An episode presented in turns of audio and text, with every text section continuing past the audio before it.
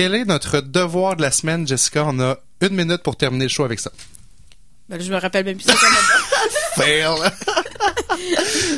Attendez, là, je vais regarder. Ah oui.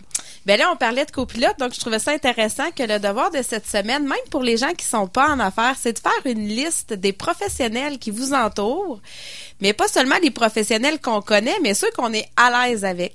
Parce que des fois, on va faire affaire avec le comptable. Moi, je suis comptable de formation.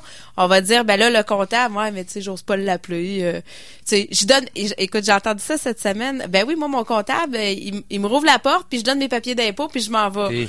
OK, ben c'est sûr qu'on bâtit pas une relation. Maintenant, quels sont les professionnels autour de nous qui, qui sont euh, qui sont présents pour prendre conscience euh, de qui on est entouré? Donc, de bâtir cette liste-là, très intéressant comme devoir de la semaine.